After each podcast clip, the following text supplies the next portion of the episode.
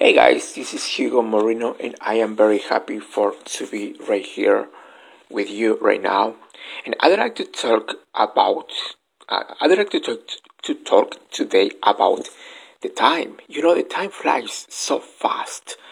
The life is too short, and when we are um, getting older, we can to realize of that. And everybody is getting older day after day. And the more we realize that we are not going to be right here forever, because life is flying by. It seems like just the other day I was in, in high school, and now that my own children have graduated from college, and I think, where has the time gone? And when you realize how fast time is going, it should bring a sense of urgency and um, a sense of focus because your assignment has an expiration date. Your time on this earth is not unlimited. And when the time came from Jesus to be crucified, the scripture says, when the hour had come, he set his face toward Jerusalem. Um, there came a time when there was no more going to the desert and feeding 5,000. Um, no more waiting at the well for the Samaritan woman. No more stopping by Zacchaeus' house for dinner because those things were good for that season. But now Jesus didn't have time for distraction from, from his main purpose because his hour had come. And God is saying to you, Your hour has come. If you're going to reach your highest potential, you have to do as Jesus did and set your face.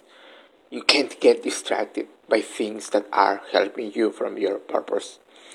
You don't have time for um, to waste being worried about what people think about you.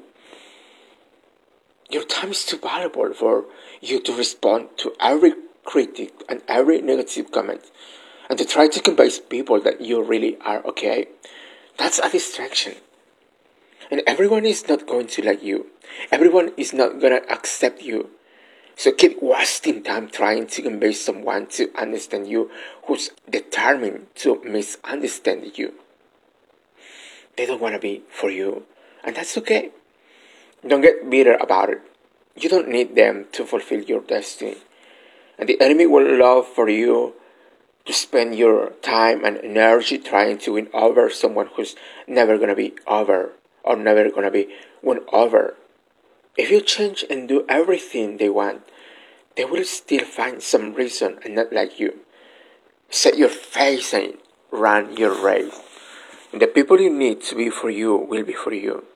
And God has, God has already lined up people who will celebrate you, people who will stick with you, people who see the best in you.